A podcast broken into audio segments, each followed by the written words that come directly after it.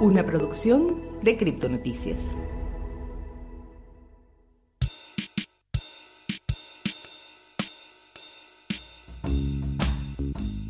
Hoy le traemos un nuevo episodio de En Consenso. Yo soy José Peña. Y yo soy Elena Cases.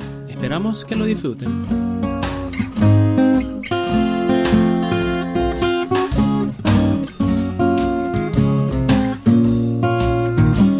Hola a todos. En este episodio hablaremos con Guzmán Pinto, que es el encargado de crecimiento de Luxor Mining Pool, una empresa que está dirigida a crear soluciones y optimizar pool de minería y garantizar eficiencia y garantizar rentabilidad.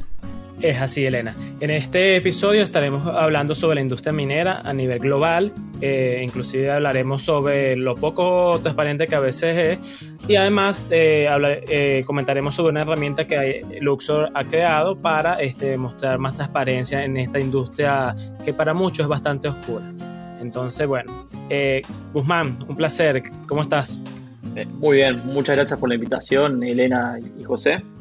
Eh, un placer estar acá compartiendo este espacio con ustedes. El placer, te aseguro, es todo nuestro. Ahora, si los mineros vienen cobrando comisiones que están cobrando, las comisiones que están cobrando en este momento, van a terminar matando la gallina de los huevos de oro y se van a quedar todos en la calle. Y en el camino van a matar a Bitcoin. Los mineros son todos malos.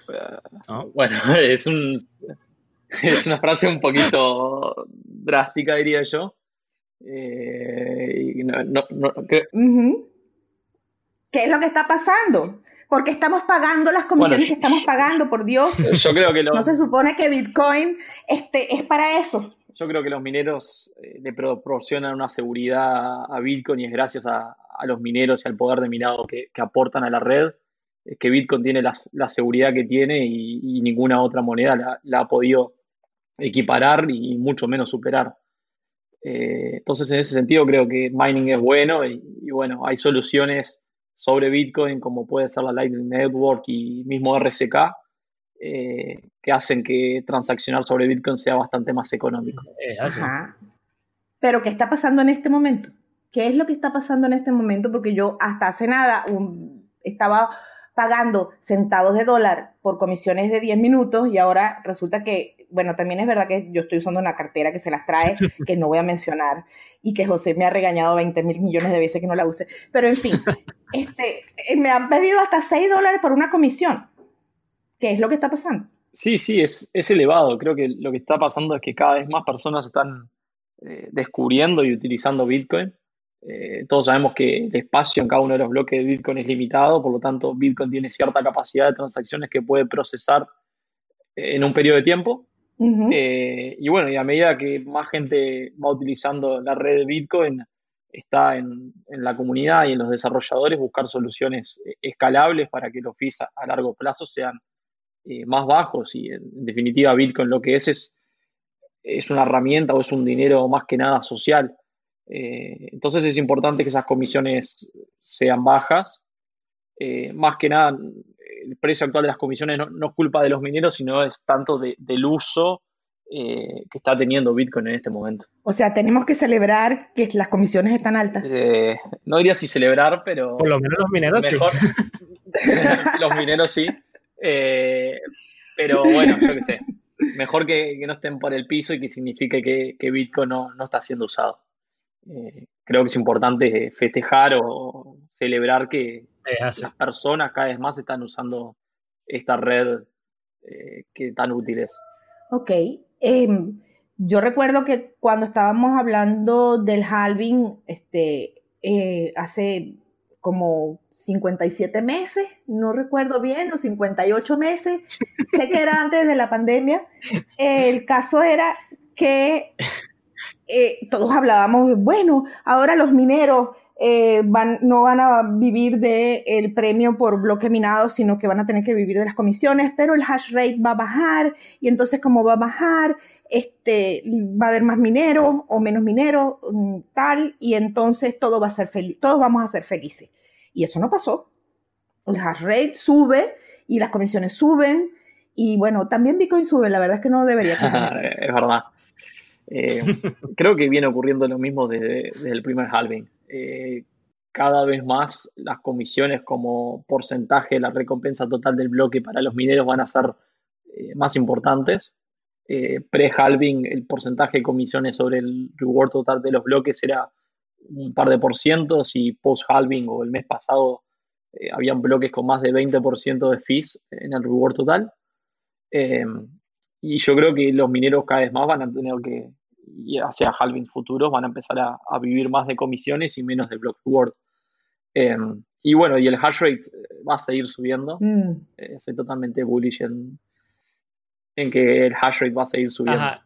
Em, ¿Nos explicas más por qué crees tú que sigue subiendo? A pesar de que, digamos, el precio de Bitcoin no ha ido a la luna, como muchos esperaban después del halving, pero el hash rate sigue subiendo constantemente. O sea, no se ve ni siquiera una, bajada. O sea, gente sigue metiendo, comprando minero y conectándolo a la red. Y antes de eh, lanzarte con la respuesta de José, danos una explicación corta de qué es el hash rate y cómo funciona para las personas que no la tienen del todo claro, porque hablamos de hash todo el tiempo y soltamos hash como que si eso fuera caramelito en un carnaval. Eh, sí, claro. Yo creo que la definición más sencilla de hash rate es, eh, que es el poder de cómputo que generan unas máquinas que se llaman ASICs, que en definitiva lo que son es como si fueran una caja de zapatos de, metal eh, con una mezcla de un secador de pelo porque producen mucho ruido y levantan mucho calor. Eh, pero bueno, esa maquinita de metal lo que hace es validar transacciones en la red de Bitcoin, las transacciones que cuando, en el caso que yo le envíe Bitcoins a Elena o a José, una de estas máquinas va a estar validando estas transacciones. Qué cosa maravillosa. Esa es la mejor definición de un ASI que he oído en años. Y mira que trabajo en un medio dedicado a eso. Ok. Entonces, en este momento, Bitcoin tiene un hash rate de este, no sé, 200 mil millones de 500 mil millones, 800. Estamos disparados en poder, en, en, hash rate. Eso quiere decir que después del halving que subió el Bitcoin, hubo un montón de gente que está peleándose entre ellas a codazos y mordiscos para que sus transacciones sean validadas. Y eso hace que la presión sobre entrar en el próximo bloque sea más alta y eso quiere decir que la gente pues como todo, pague para que lo suyo entre primero. ¿Es así? Eh, es correcto. A medida que más gente quiere transaccionar, lo que llaman mempool, que eso tendría a ser como eh, la bolsa de transacciones que aún no se han confirmado en, algún bloque o que no se incluyó en, un bloque, eh, se va incrementando, se va llenando y las personas compiten. El que paga más se valida primero la transacción. Es como si fuera un crudo mercado eh, capitalista o supervivencia del mejor, podemos llamarlo. Como si fuera y sin el cómo, ¿no? Es así. Eh, tal cual.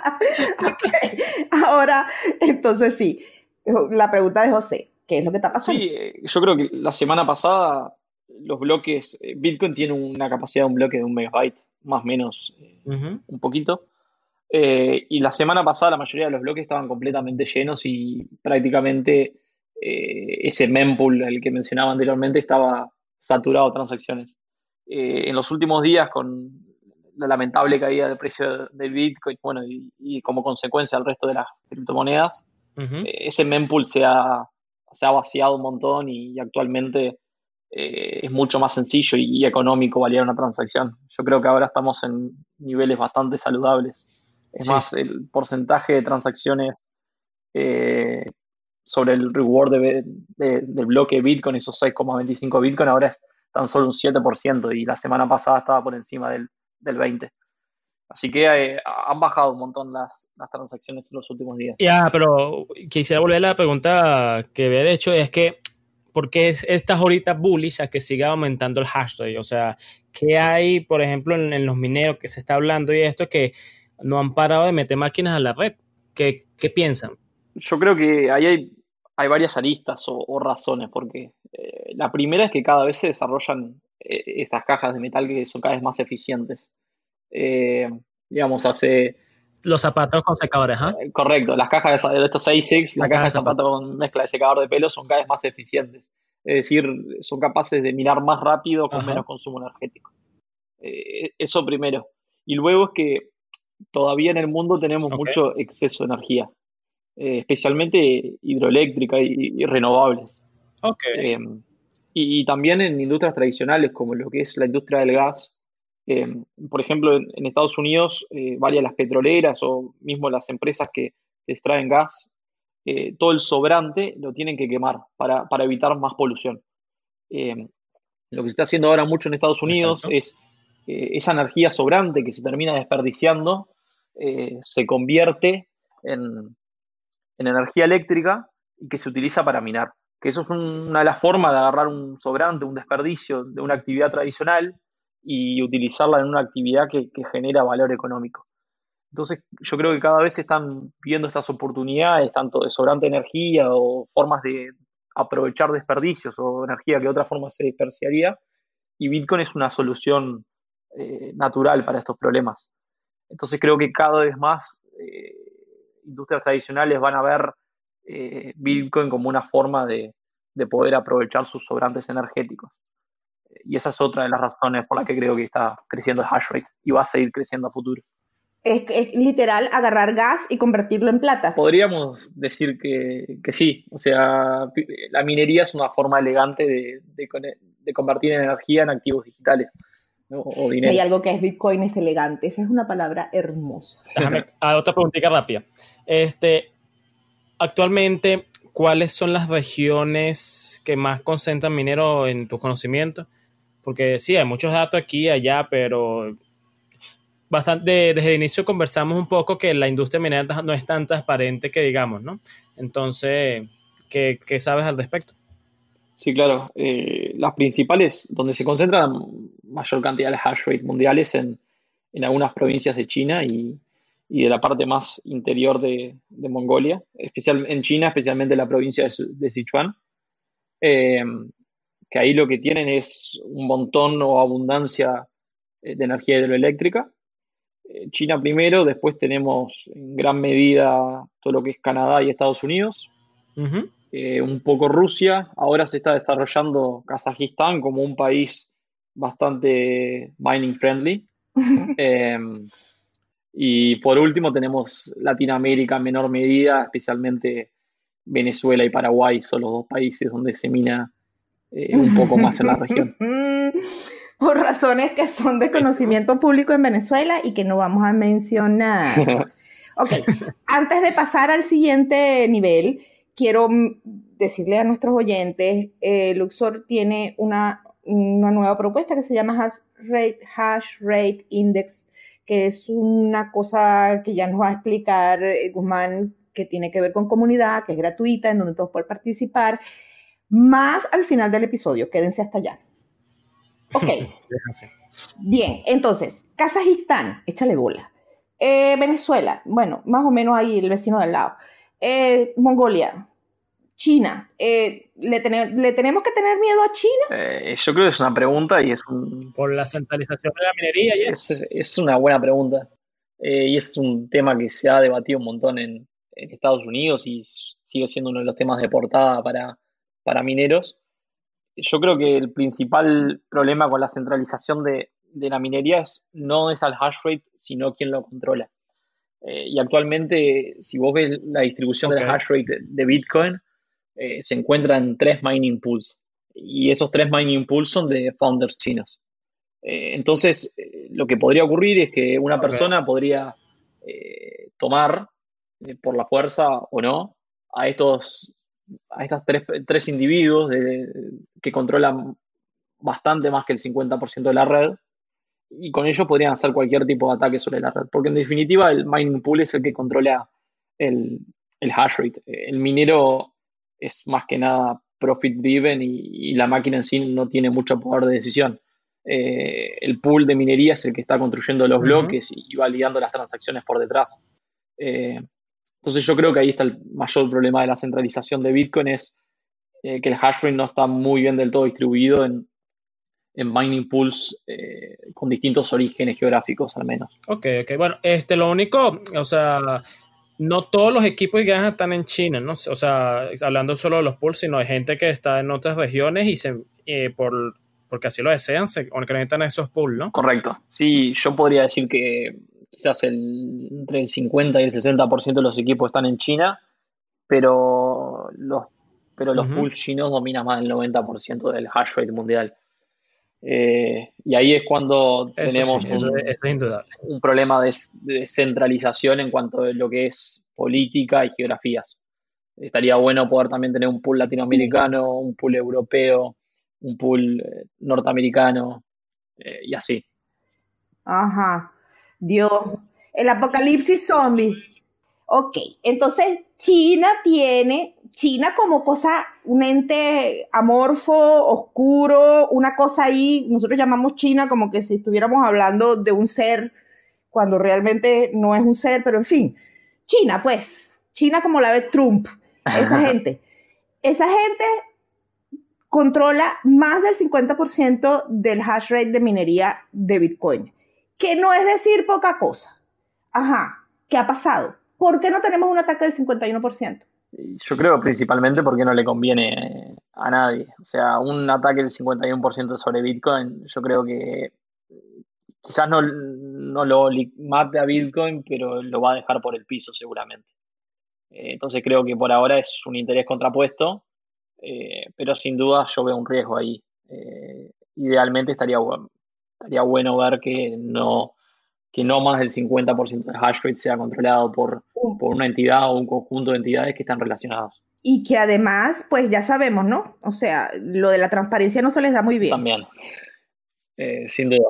Sin duda que no operan bajo la misma regla de juego que se opera en otros países o jurisdicciones. Mm, ajá, y entonces podemos esperar la solución a este problema más o menos al día después de que llegue la vacuna contra el coronavirus.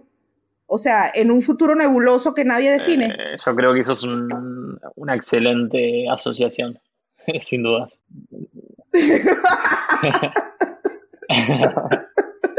Porque, de verdad, o sea, en fin, la pandemia y, China no me van a dejar dormir esta noche. de acuerdo. Eh, sí, la pandemia ha sido un, todo un tema en todas las industrias. Tal cual, ya que estamos hablando de la pandemia, ¿Cómo ha afectado la pandemia actualmente a la industria minera? Eh, ¿Hay pool que han cerrado, empresas fabricantes que han reducido producción? Eh, ¿Ha pasado algo al respecto? Sí, yo creo que más que nada fue sobre el golpe más fuerte fue en, marzo, eh, digamos, cuando China como país cerró sus, sus puertas con dado el coronavirus. Y ahí lo que pasó es que los fabricantes no podían eh, digamos, entregar o hacer shipments de, nuevas ASICs, eh, principalmente Bitmain, eh, Inosilicon, Canan, todas las, empresas que están eh, en China. entonces lo que ocasionó fue un, delay en, las entregas de equipos. pero más allá de eso, creo que no han, la industria de la minería no ha tenido grandes impactos, principalmente porque en las granjas donde se encuentran estos miles de máquinas, digamos, son galpones gigantes donde trabajan una o dos personas. Eh, o, tienen poco personal. Son, una granja de minería es no intensiva en mano de obra, sí es muy intensiva en, capital. Entonces, en ese sentido, una granja puede operar perfectamente con, trabajo remoto o con muy poco trabajo presencial en el caso que se necesite eh, algún mantenimiento. Entonces, en ese sentido, las granjas, eh, el único contratiempo que sufrieron fue la demora en las entregas de nuevo hardware, o sea, nuevos equipos. Eh, pero más allá de eso, creo que no han habido grandes impactos dados por el, por el coronavirus. Ok. Sí, o sea, una de las industrias que eh, se ha mantenido con todo este problema mundial. Ok, el hash rate ha seguido creciendo, ya nos queda claro. Y sí, el hash rate, Ese hash rate no, ha parado de crecer y... Em, a medida que crece, esa proporción de la participación de las granjas que están detrás de la frontera china se mantienen o van bajando o están más o menos igual, porque da la sensación de que China parte del tema que tienen es que primero hay una política de Estado en donde la minería de Bitcoin es una gallinita de los huevos de oro y por el otro lado tienen las fábricas de, mineros ahí mismo, al lado, o sea, usan un motorizado para entregar las cajitas de zapatos en vez de barcos como las necesitamos nosotros de este lado del Atlántico. Entonces, eh, están, la participación de ellos tiende igual a crecer o está más o menos estabilizada o dime por favor que va bajando. Eh, no, yo creo que, digamos, en los últimos años el porcentaje de hash rate en, China ha disminuido drásticamente, eh, lo cual es algo muy bueno, en mi opinión, para la industria. Y eso principalmente porque China ya no tiene energía tan barata como, como tenía antes. Por lo que hablamos anteriormente, cada vez empresas van mirando, van encontrando formas de, hacer uso de sobrantes energéticos que prácticamente tienen costo cero, principalmente en, Estados Unidos, también en, Latinoamérica, eh, y también por el riesgo político que, que conlleva estar, estar en China. Eh, por un lado, tenés el, o sea, el Partido Comunista Chino, que es el que gobierna China, eh, con políticas o con manifestaciones un poco en contra de estar, o sea, en contra de Bitcoin. Han salido montones de anuncios que dicen que China va a prohibir Bitcoin, que van a cerrar a todos los mineros. Y después tenés otra realidad. Ya lo han dicho como siete veces la semana pasada. Tal cual. y después hay una realidad antagónica con los gobiernos locales, que son los que manejan estas represas con sobrantes energéticos, eh, que terminan fomentando todo lo que es minería porque da trabajo, da dinero, genera valor en los gobiernos locales. Entonces ahí tienes una contrapuesta y le quita poder al, poder central y le da más poder a ellos como periferia y amigo el ratón del queso evidentemente, ¿no? Eh, tal cual. Entonces hay, hay luchas de poderes en China y bueno, eso también crea un clima de negocios no tan favorable. Y por eso hay inversores que se han ido a otros países. Qué tremenda sorpresa, luchas de poderes. ¿Quién lo hubiera pensado? Dentro de China. sí. Bueno, es que son, a ver, son grandes. Lo mínimo que podemos decir es que ahí hay mucha gente, ahí hay mucha plata y han sido, a pesar de que el gobierno, el gobierno lo lleva el Partido Comunista, mano, qué manera de jugar al capitalismo, pero como unos maestros. Eh, tal cual. Es un. Eh, el discurso es uno y la realidad es completamente otra. O sea, China es un país completamente capitalista, ya que tiene todas las eh, o al menos del lado desde el punto de vista económico. Tiene inversión extranjera, las fábricas de la mayoría del mundo, de las mayorías empresas norteamericanas, tienen fábricas en, Estados Unidos, e, exportan y, comercian con todo el mundo.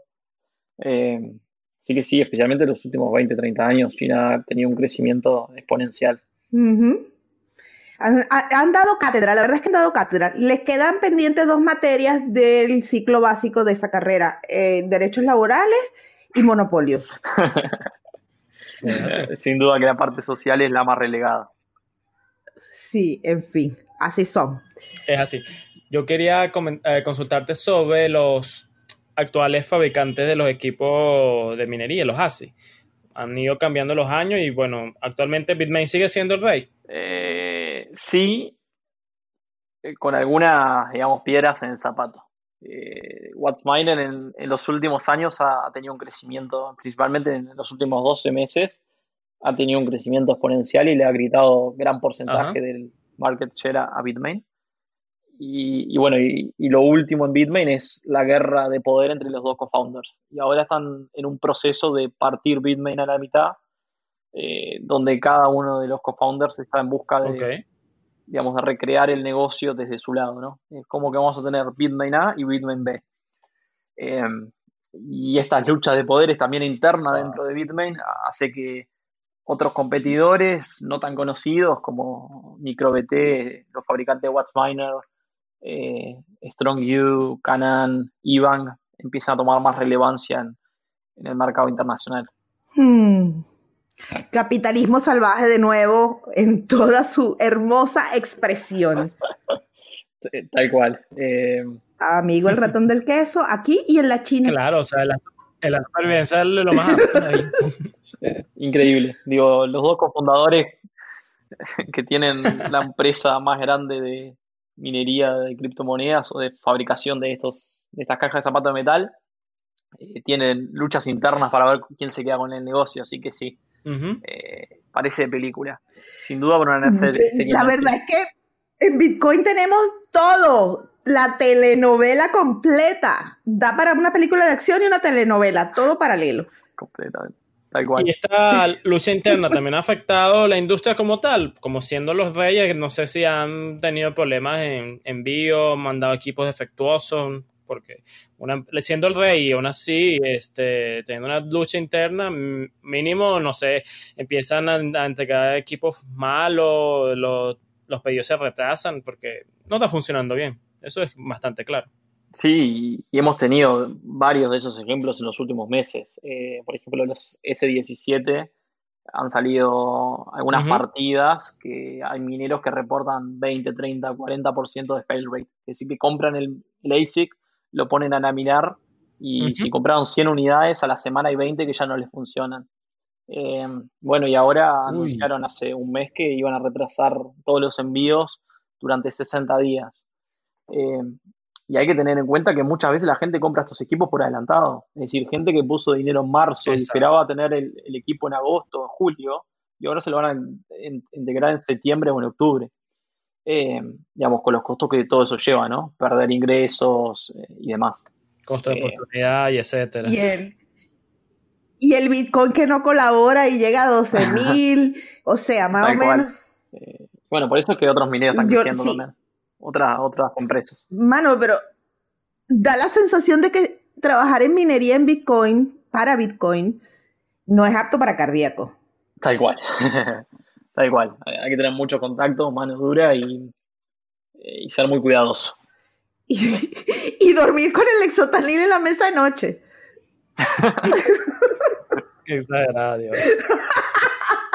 Mano, a mí me pasan estas cosas, una vaina que, que son 6 Bitcoin por cada bloque minado más en todas las, comisiones y me dicen que no me van a dar los equipos en agosto y me los van a dar en septiembre o no me los dan en marzo, yo, yo me pego un tiro, o sea, me tiro por la ventana, Dios mío.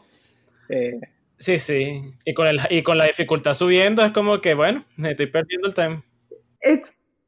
Exacto, la dificultad sirviendo, el Bitcoin subiendo que no colabora, porque es que francamente Bitcoin, quédate quieto un rato, y, eh, y, China, y China, y no, Dios mío, no, eh, no, y la pandemia, y la cuarentena, y, o sea, este año 2020, de verdad, deberíamos resetearlo y empezarlo de cero. Qué año desgraciado. Da, igual, 2020 eh, no para de sorprender. Ciertamente. Ok. Entonces, vamos a, ya llegamos, hablamos mucho de la situación sociopolítica y nos dejábamos pendientes una pregunta que yo tenía por aquí para nuestros em, oyentes que no entienden muy bien cómo es esto de los pools de minería y em, cómo se relaciona el tema de las cajitas de zapatos y, y los bloques de cajitas de zapatos porque tengo entendido de que tú puedes tener tu pool de minería en Kazajistán, ¿qué tal? No te la pierdas, y vivir, no sé, en Luxemburgo.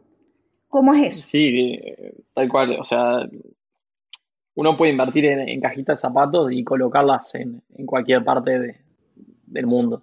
Eh, en eso sí que eh, no hay problema y hay varias empresas en, distintos lados del mundo que uno le puede enviar sus cajitas de zapatos, te venden la energía y, uno eh, a partir de eso se pone a minar bitcoins. Y después está toda la otra parte de lo que es qué es lo que hace un, pool de minería, eh, qué es lo que hacemos nosotros, y bueno, y tantos otros pools de minería más que hay, disponibles para minar bitcoins o, cualquiera de otras altcoins. y bueno, y ahí también es, es, un mundo en sí, ¿no? Hay yo qué sé, distintos medios de pago, eh, distintos tipos de comisiones y demás. No sé, que si quieren podemos entrar en esos temas de una forma relativamente sencilla. Ok, vamos a entrar en ese tema muy poquito a poco y dando pasitos cortos. Lo primero es diferenciar. Si yo tengo un nodo, no tengo un pool de minería. Si tengo un pool de minería, ¿tengo un nodo? Eh, sí, eh, un pool de minería corre un nodo de la moneda que está minando, un full node, por ejemplo, nosotros corremos. Y eso significa que tiene toda la cadena de bloques y actualiza en tiempo real. Básicamente es lo que es un nodo, ¿sí? Correcto. Ok, entonces lo que está centralizado detrás de China son las cajitas de zapatos, no la, el registro de la cadena de bloques. Eh, correcto. Sí, y los varios de los pools más grandes de minería de Bitcoin principalmente son también chinos. Así que ahí tenemos una doble centralización. Más lindos ellos. Ajá. Y entonces, ajá, y ahora sí, sigue tu pasito corto. Eh, o sea, un pool de minería, digamos, hoy en día el 90 y largo por ciento del hash rate de, Bitcoin se vende, ¿cómo se llama? Tipo over the counter, OTC, entre pools de minería y, mineros. ¿Qué significa eso? Es que los mineros negocian un, precio del valor de su poder de cómputo uno a uno con, los pools. Em, y, después, un pool de minería no es nada más y nada menos que una especie de, de casino, para poner una analogía a la realidad. Eh, por ejemplo, si ponemos un caso concreto, eh, si nos imaginamos eh, una lotería y el premio son 100 mil dólares, pesos, euros, cualquier moneda, y hay, por ejemplo, mil participantes. el valor esperado de cada uno de los tickets, es decir, si hay mil participantes, tenemos mil tickets, es la probabilidad de ganar, que es 1 dividido la cantidad de participantes, o sea, 1 sobre 1000 por el total del premio, que es decir, 100 dólares. Cada ticket vale 100 dólares. Eh, pero el valor real o realizado de ese ticket es o 100.000, que es el premio, o nada. ¿Qué quiere decir esto? Que las mil personas que participan en la lotería para minar cada bloque de Bitcoin, gana uno y 9.999 pierden. Eh, entonces, lo que hace un pool de minería es intentar comprar todos estos tickets, pero en vez de comprarlos a 100, los intenta comprar un descuento. Los compra a 100 menos la comisión o el fee del, pool. Supongamos 98 dólares. Eh, entonces, lo que hacemos nosotros es compramos todos los tickets que podemos a, 98 dólares a los mineros eh, y con eso nos damos vuelta e intentamos minar bloques. Lo que pasa que en el corto plazo, que quizás nosotros encontramos un bloque y ganamos un montón de dinero, o quizás compramos un montón de tickets eh, y perdemos un montón de dinero ya que le pagamos a los mineros eh, por adelantado. Pero nosotros sabemos que estadísticamente a la larga vamos a poder hacer, eh, nuestros ingresos van a ser el spread entre el valor esperado de ese ticket, los 100 dólares, y lo que nosotros le pagamos a los mineros, esos 98. y así que más o menos funciona un, el, modelo de negocios de un pool de, eh, de minería eh, hoy en día. Y una duda aquí. Y eso es lo que hace Luxor. Ajá. Eso y también, y también, o sea, ¿qué tanto equipo requiere un pool? Me da esa curiosidad. Para garantizar la suficiente cantidad de tickets para decir voy a tener eh, posibilidades de emparejar la cuenta al final del, del mes, del año. Sí, cuanto más porcentaje de los mineros estén en tu pool, más fácil va a ser encontrar bloques. Eh, y eso siempre es bueno para un pool de minería, porque si, digo, todos los pools lo que quieren hacer es comprar la mayor cantidad de esos tickets posibles, a modo de analogía, para poder hacer eh, el spread sobre cada uno de esos tickets, es decir, cobrar su comisión sobre cada uno. Em, entonces, cuanto más mejor. Eh, un pool, si tiene la espalda financiera para hacerlo, puede tener un porcentaje muy chiquito de la red, o puede tener un porcentaje muy grande. En ese sentido no, eh, digamos, no hay limitancias. Eh, importa que tanta espalda financiera y confianza tenga cada uno en el, código que está desarrollando. Mm. Y hay que añadirle el tema de eh, la diferencia en costo de electricidad, que me imagino que eso hace unos determinados pools más competitivos de otros, que además le pueda sacar plusvalía adicional a, a cajitas de zapatos, a procesadores que no son tan nuevos y por lo tanto no son tan eficientes en el uso de procesamiento, pero como son baratos y la, la gasolina, iba a decir, la electricidad es barata, entonces entran dentro de la competencia, bajan esos 98 dólares a lo mejor incluso a menos, porque ponen más aparato. Y entonces allí hay otro juego completo de eh, variables con las que jugar para decir un pool de minería es rentable o no. ¿Es así? Eh, sí, claro, o sea, los mineros mucho miran a su costo energético para decidir qué tipo de, cajita de zapato compran. Las cajitas más nuevas y más eficientes, eh, o sea, mm. tienen más poder de cómputo y consumen menos energía y por lo tanto son más caras. Y ahí, en, por ejemplo, en Paraguay y en Venezuela se usan eh, cajitas de zapatos un poco más viejas porque son bastante más baratas de adquirir, eh, pero también tienen un poder de cómputo, o sea, un poder de minado mucho más bajo también. Pero como la gasolina, como la electricidad es más barata, pues no pasa nada y a la hora de la verdad enderezan las cuentas. Correcto, a ellos también les sirve. Ok, bueno, eso desde el punto de vista energético y desde el punto de vista del planeta mm, suena a cosa racional. Eh, sí, o sea, siempre se habla mucho de que si Bitcoin contamina o no contamina, si el, uso de, energía es justificado o no. Yo creo que lo importante de ver es que gran parte o la mayoría de la energía que se utiliza para minar Bitcoin es energía que de otra forma se desperdiciaría. Es decir, no se están dejando casas sin, energía eléctrica para minar criptomonedas. Es energía que ya se produce, que es sobrante en, la mayoría de empresas hidroeléctricas eh, y que si no la consumen mineros de Bitcoin, eh, no, la, no, la, estarían consumiendo otras industrias. No es que los mineros le están quitando energía a otras empresas o, que se está haciendo más polución eh, por minar criptomonedas. En la mayoría de los casos es energía sobrante y además hay recursos energéticos que no se estaban aprovechando, por ejemplo el caso que habías mencionado, que ahora se están aprovechando gracias a Bitcoin. Correcto. Eh, ok. Tal cual. Eso endereza un poquito la balanza eh, para aquellos que tienen remordimientos de conciencia para usar Bitcoin por temas ecológicos.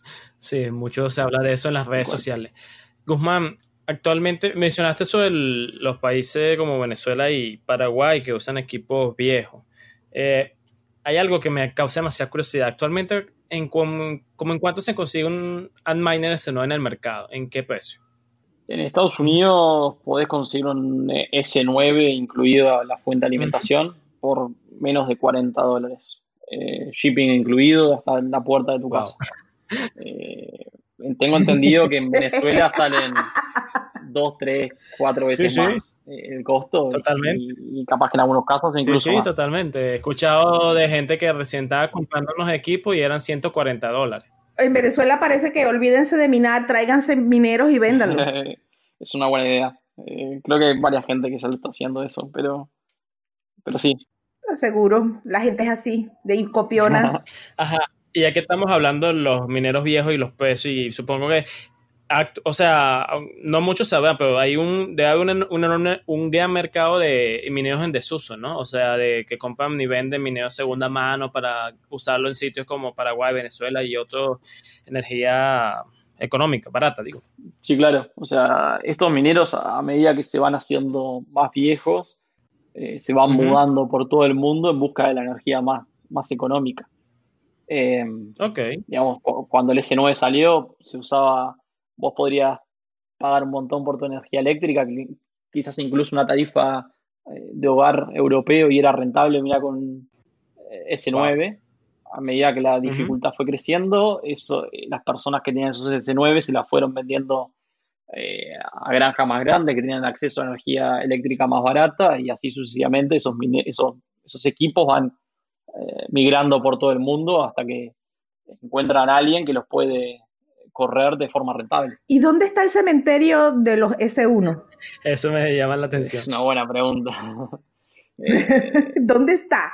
La electricidad más barata del mundo que está además apostando por Bitcoin. Eh, la, verdad que en China sé que hay varios mineros en desuso, eh, varios S9 e incluso en la generación anterior S7. Eh, y bueno, siempre es bueno mantener los equipos eh, cerca o, no tirarlos, porque quién sabe, mañana capaz que el precio de Bitcoin se dispara y esos equipos que dejaron de ser rentables eh, vuelven a hacerlo. Entonces está, es importante no, eh, digamos, no, no destruirlos. Okay. Y, pueden tener valor a futuro. Y a ver, este, Bitcoin es la moneda que tiene 11 años y el hash rate más alto, pero hay otras monedas que eventualmente pueden llegar a un nivel de minado con suficiente dificultad que requieran un procesador más grande, las cajitas de zapato en vez de las computadoras. ¿Es así? Sí, claro. Eh, Bitcoin se empezó minando con chips de computadora como el que tiene mi laptop, por ejemplo. Eh, después alguien se dio cuenta que era más eficiente minarlo con una tarjeta de video. La tarjeta de video es lo que todos los adolescentes y niños quieren para jugar al Fortnite. Tal cual. Em, y bueno, y después se crearon estas... Los no tan adolescentes y niños te voy a agradecer. También. no nos vayamos a, no nos caigamos aquí en buste, por favor. y bueno, y después se fueron creando estas máquinas, estas cajitas de zapato que su única funcionalidad es minar un algoritmo específicamente. Eh, y bueno, y lo único que saben hacer es eso, es miran una única criptomoneda y no más que eso. Ajá. ¿Y qué otras monedas tienen potencial para usar computadores, eh, procesadores así? Eh, bueno, por ejemplo, ahora hay varias monedas que comparten el mismo algoritmo de Bitcoin, eh, como es Bitcoin Cash y Bitcoin Satoshi Vision. Ay, qué hereje. Mencionaste el nombre de. El nombre que no se debe mencionar en este podcast. Ajá. Voldemort y tal. ¿Quién más? Bueno, nosotros no las miramos igual. Em, eh, bueno, pero por ejemplo, Zcash, que sé que estuvo eh, alguien de Zcash en este podcast hace algunas semanas, es una moneda que para la que nosotros tenemos un pool de minería y se mira con, con ASICs, con equipos especializados. Em, sí, hay, varias monedas. Dash también, sé que también se utiliza mucho en Latinoamérica. Em, hay un montón. Y hay monedas que específicamente quieren dejar estos procesadores por fuera. ¿Por qué? Eh, yo creo que ese es un debate más bien del pasado. Eh, muchas veces se hablaba de que los ASICs lo que traen es centralización. Es decir, porque principalmente son empresas gigantes, digamos, con inversiones millonarias que corren miles de estas máquinas en, en un calpón y tienen acceso a energía muy barata y eso como que contradice un poco el concepto de comunidad. Porque, porque las monedas que, por ejemplo, se minan con tarjetas de video, eh, cualquier persona en su casa puede conectar su propia computadora y, ponerse a minar. Tal cual. Pero la desventaja que tiene eso es que una moneda que se mina con GPU es más susceptible a ataques o tiene menos seguridad. Eh, bueno, lo hemos visto con Ethereum Classic en el último mes que tuvo como 3 o 4 ataques del 51%. Sí, ya eh, provoca decirles, dejen así, mis hijos, váyanse a dormir, hagan una siesta, dejen esa vaina, ocúpense de otra cosa, porque ya está como fuerte. Tal, cual. Eh, y las monedas que se miran con ASIC son menos susceptibles a esos ataques porque eh, tienen mayor seguridad en su red. Lo que necesitamos son fabricantes de superprocesadores galácticos cibernéticos este, fuera de China. sí, eso también se ha hablado un montón. Pero sí, lamentablemente hoy en día son dos tres fabricantes de, estos procesadores, eh, que todos tienen sus subsidiarias en China y después los que son dos tres fabricantes de chips que son chinos y además después las empresas que arman estos 6, 6 o cajitas de zapatos también son chinas.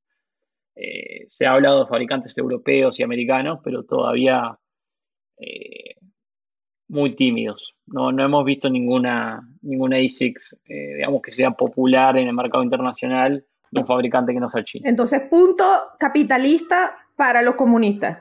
Y el bloque capitalista, señores, ¿qué les pasa?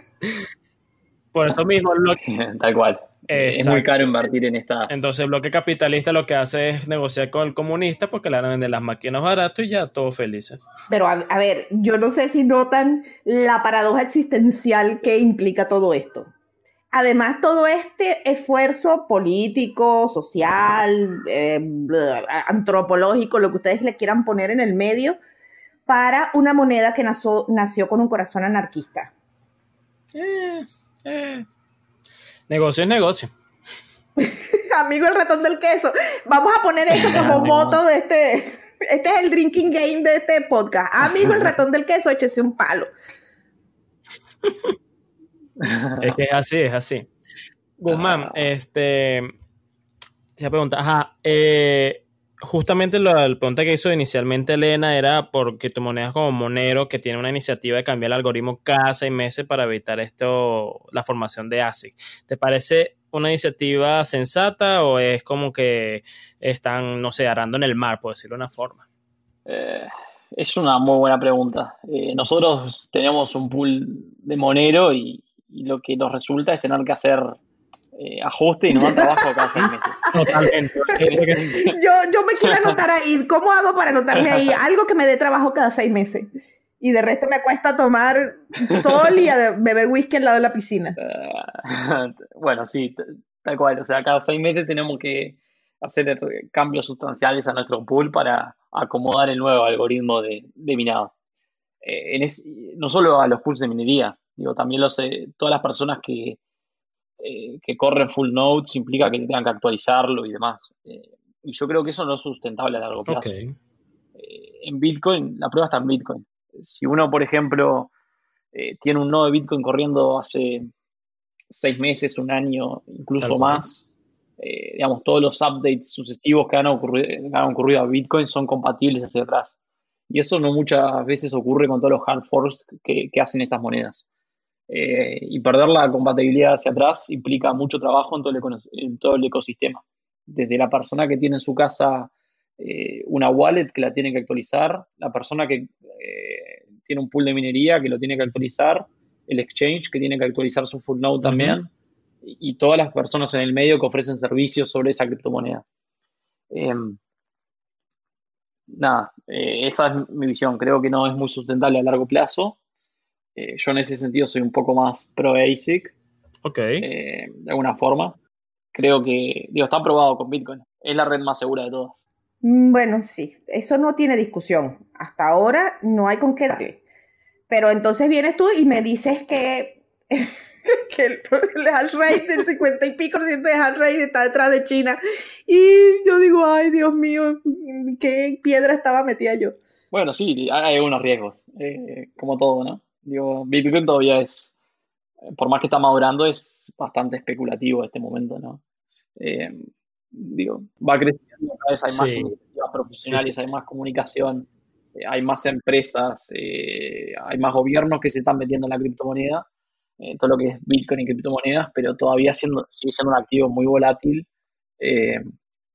difícil de interactuar para quien no conoce sobre el tema, decirle, tenés que bajarte un wallet, sincronizar algo que se llama blockchain, tener una dirección que es un montón de números y letras totalmente aleatorio, decirle, vos cambias monedas virtuales a esta dirección. Eh, alguien que no conoce sobre el tema es bastante complejo todavía. Y yo creo que ahí es donde tenemos que trabajar, hacer todo esto bastante más sencillo. Sí, eh, hay un paralelismo que podríamos usar y que ya hemos usado en el podcast en donde, eh, bueno, al principio enviar un correo electrónico había que saber código y ahorita mi mamá manda correo electrónico desde su teléfono. Eh, hay un camino por recorrer todavía, que lo tenemos bastante claro, y hay un montón de caminos recorridos ya. Pero igual da susto. E igual el tema de jugar con el. Em, con toda la teoría de dinero, más toda la teoría criptográfica, más software, más hardware, más el bloque comunista y el bloque capitalista, más todas las eh, filosofías que hay metidas detrás. Bitcoin es un combo con todo, ¿no? Sí, claro, la verdad que no le falta nada. Y a eso le agregas todos los scams que están en la vuelta, que intentan robarle dinero a las personas y, todavía sigue siendo bastante peligroso. Eh, pero sí, yo creo que hemos avanzado un montón en los últimos años y, cada vez va a ser más sencillo de utilizar. Guzmán, ya que me, me, me un video que mencionaste las scans, para ti, cloud mining es generalmente una estafa o no? ¿Cuántas veces? Bueno, vamos a cambiar el drinking game. Cada vez que Guzmán suspire, un palo. Eh, eh, que es una pregunta difícil de responder porque han habido un montón de empresas que han sido estafas. Pero después hay otras empresas que son, que son legítimas. Entonces, eh, catalogar a todo lo que es cloud mining como scam es un poquito duro. Sí es riesgoso para el que no conoce y hay que tener mucho cuidado. Eh, bueno, yo que sé, empresas como Genesis Mining son una de las granjas mineras más grandes del mundo. Eh, a esta altura han estado en la industria por varios años ya y son bastante conocidas. Y después hay otras empresas de dudosa legalidad nada, y ahí es cuando viene mi suspiro. Sí, pero es que además el swing es que son conocidos desde hace varios años, tampoco es garantía de nada. OneCoin, por ejemplo, demoró años en terminar de destaparse esa olla. Bueno, sí, sí, eso era claramente un scam cuasi Ponzi Em, sí, ahora hay otra más en, en China, hay una nueva moneda que se llama parecido a Bitcoin, que no es Bitcoin, eh, que también está ofreciendo cloud mining y, en mi opinión es completamente scam. Em, creo que la regla número uno para darte cuenta cuando algo es scam o no es cuando alguien te lo ofrece. Si alguien te lo ofrece, hay que mirarlo con cuidado. El equipo de marketing es un indicador fuerte de un scam. Eso es así. Tal cual. Bueno. Y generalmente te desean ser tu propio jefe y etcétera. Y eh, cuentas en cualquier cosa que sea una isla y el Lambo y los mocasines blancos. No se olviden de los mocasines blancos. Fundamentales. Keep starting the scammer. Bueno, eh, ya llegamos al momento en donde tú nos explicas a grandes rasgos qué hace Luxor Mining y después hablamos de Hash Rate Index, que es una iniciativa que me gusta mucho. Ok. Eh, Luxor Mining es, eh, empezó en 2017 como un pool de minería para Saya. Saya es una criptomoneda que lo que busca hacer es storage descentralizado. Eh, y bueno, desde, desde ese momento digamos, nosotros fascinados con la idea de que eh, con un poco de software y nuestros pools de minería, nosotros íbamos a empezar a ser como los bancos centrales del mundo, en el sentido que estamos imprimiendo eh, activos digitales. Eh, y a partir de ahí fuimos creando varios pools para distintas criptomonedas, entre ellos Bitcoin Dash, Zcash y demás.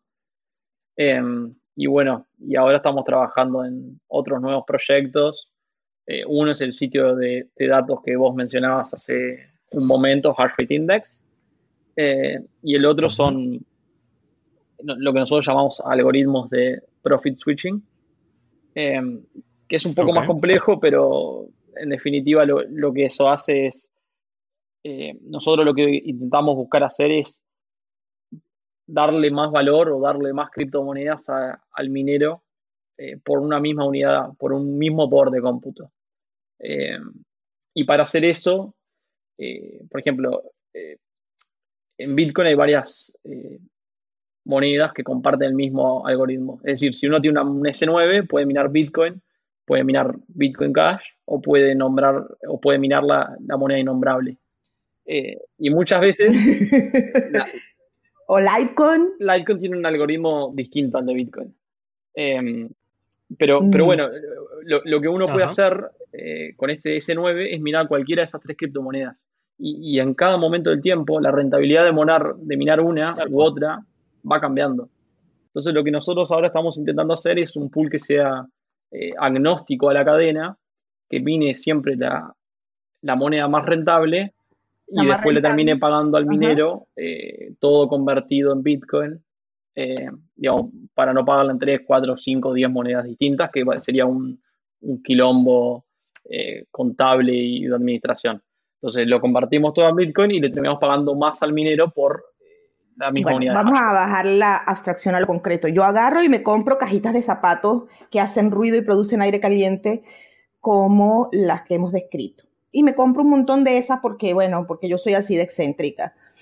y las monto en algún sitio donde la electricidad sea barata y los llamo. Correcto. Te conectas a nuestro pool eh, y nosotros ahí les, les empezamos a dar pagos en criptomoneda a medida que nos vas enviando trabajo de tu cajita de zapatos. Me gusta, me gusta mucho y no me tengo que ocupar de que si los chinos o de si eh, qué tipo de moneda o el señor innombrable o qué se puso a inventar y decidió armar otro fork porque ya están haciendo otro fork. Sí, ya, ya estaban, vi que estaban armando otro. Es imposible seguirlos a todos. Y entonces, no, es que así no se puede, gente. Van, pónganse serios, mis amores. Así no se puede. Tal cual. Eh, ya vamos por el Bitcoin Satoshi Vision 4. Cada vez que se pelean con alguien, se pelearon con la secretaria, armamos otro pool y armamos otra moneda. Pero bueno, señores, ¿qué tal y si se sientan y conversan como la gente civilizada? En fin, esas, esas son solo mis ideas. Encontré un concepto que me resultó eh, ininteligible a, mi nivel de capacidades, que era el integrar verticalmente la proof, la proof, of work, la prueba de trabajo. este, ¿qué es eso? Agarro y pongo mis cajitas de, zapatos una arriba de la otra. Eh, no, la verdad es que no sé dónde viene ese concepto, pero me imagino que es, eh, digamos, en todo lo que es Proof of Work hay varias empresas, en la cadena de valor hay varios actores. Tenés desde el que produce las máquinas, desde el que las compra y las pone a minar en un lugar con energía barata, y después tenés los pools de minería como nosotros, que somos una empresa de software que agrupamos varias cajitas y con ello miramos los bloques y les pagamos a los que tienen las cajitas de zapatos. Supongo que es una empresa que quiere eh, estar desde la fabricación hasta el pool de minería, agruparlo todo. Eh, ya va, te voy, a, te voy a parar ahí para hacer mi disclaimer de mi tarea. Eso lo saqué de la página web de Luxor Mining. Y claro, estoy leyendo para hacer mi tarea, para sentarme contigo con un mínimo de conocimiento y me habla de este integrar verticalmente. Yo digo, Dios mío, ¿qué es esto aquí? Ya me perdí. Necesito preguntarle eso a Guzmán. Nosotros hace, eh, eso viene porque nosotros hace, fue a principios de 2018, instalamos un, uno de estos galpones lleno de, de cajitas de zapato. Em, pero bueno, como todos pueden saber, el precio de Bitcoin después cayó estrepitosamente. Em, y, este. Entonces, ¡Qué lindo! ¡Qué bello! Pasó de 20.000 a 3.000 estrepitosamente, es una manera suave de decirlo. Eh, y de esa forma estamos bastante integrados en la cadena de valor, ya que teníamos el pool de minería y también teníamos las cajitas de zapato. Em, y bueno, después ese negocio se fue quedando y eventualmente lo tuvimos que cerrar dado que ya no era más rentable mantenerlo. Y ahora trabajan con software. Entiendo. Software interconectando gente. O sea, es como más eh, capas de gente mm, optimizando espacios en toda la cadena de producción de Bitcoin. Correcto. Nosotros ahora agrupamos miles de mineros por todo el mundo. Mm, es música para mis oídos. Es así. Guzmán, eh, quería consultarte, porque supongo que hash rate, hash rate index precisamente funciona para dar transparencia a la industria. Eh, ¿Cuáles son las prácticas más menos transparentes en la industria de la minería? De Yo creo que ahí hay dos cosas. Primero es eh, el valor del poder de cómputo de, estas cajitas de zapato, eh, especialmente con, los pools chinos. Okay. el minero se conecta a este pool y empieza a recibir pagos del pool chino pero muchas veces o es casi imposible comprobar que, el pool está pagando correctamente, le, está pagando lo, que le debe de pagar.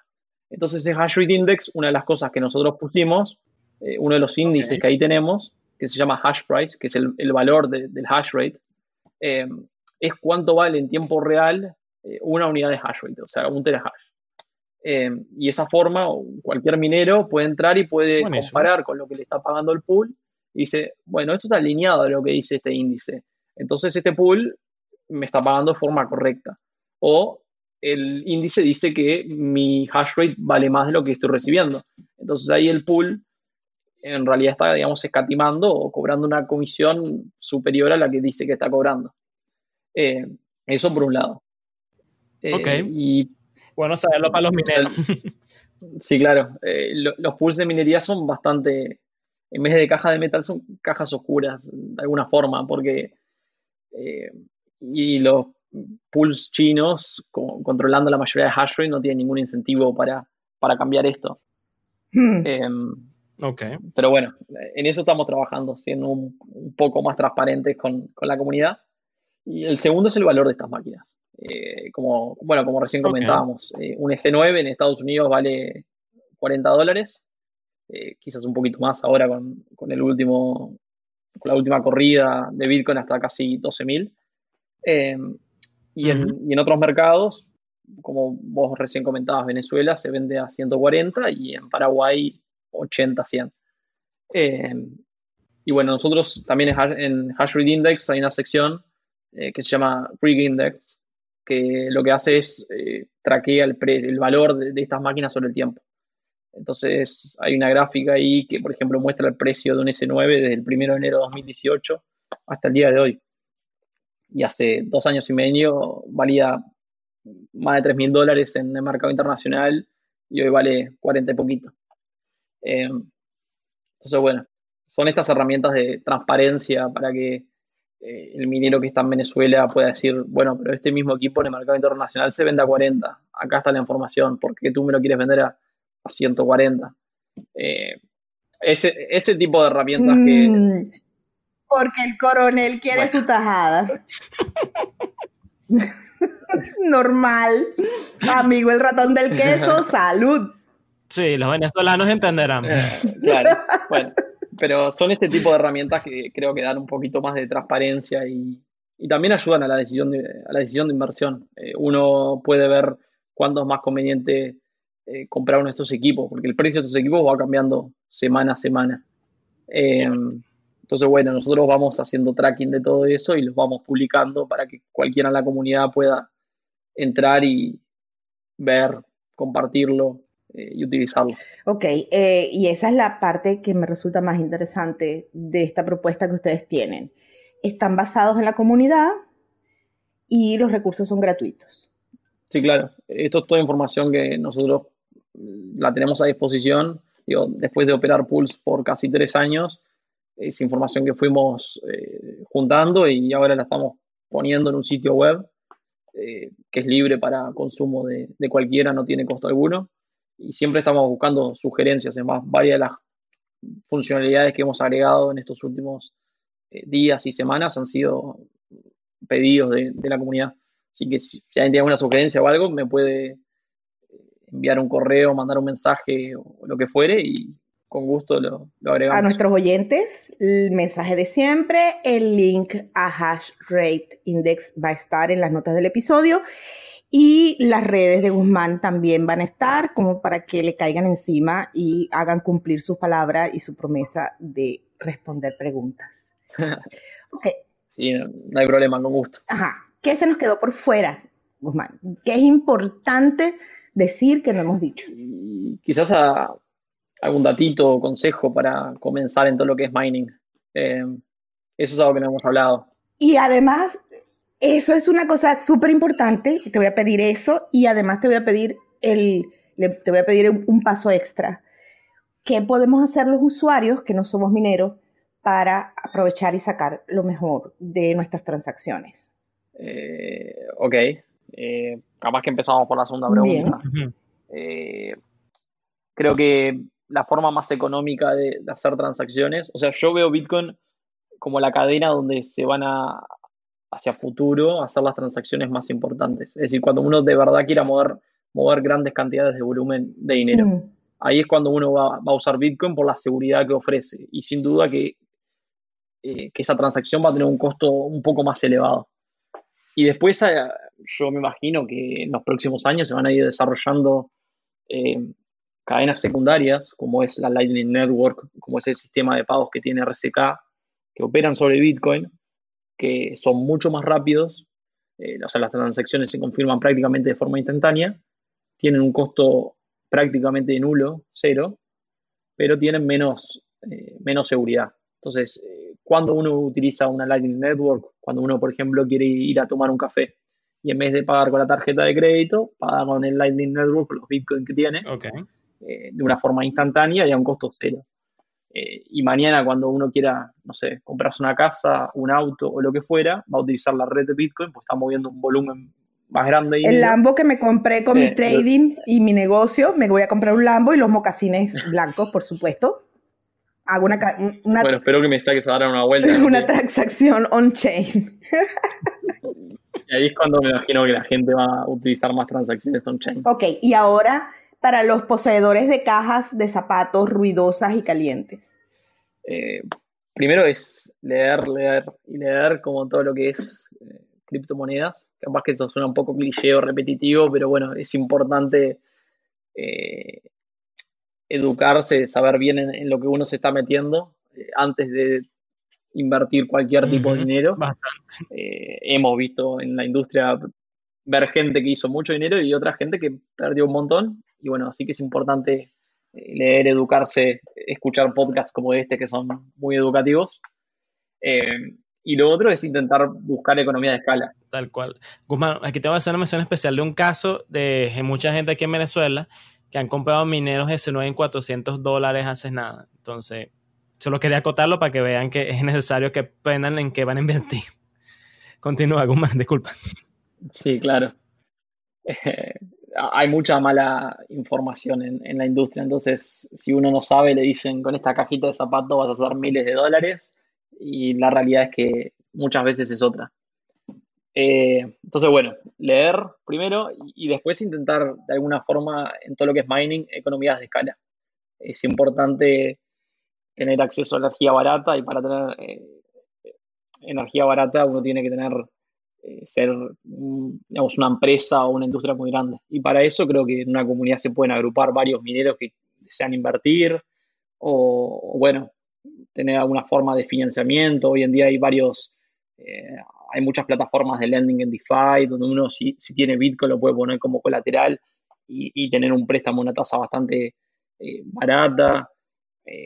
Creo que es importante en la minería intentar obtener economías de escala para, para poder ser rentable. Bueno, entonces, ¿hacer minería es rentable? Sí y solo sí se cumplen las premisas de leer e investigar, encontrar eh, la oportunidad de energía barata y locaciones mínimamente seguras, por favor, eso es con ustedes los venezolanos.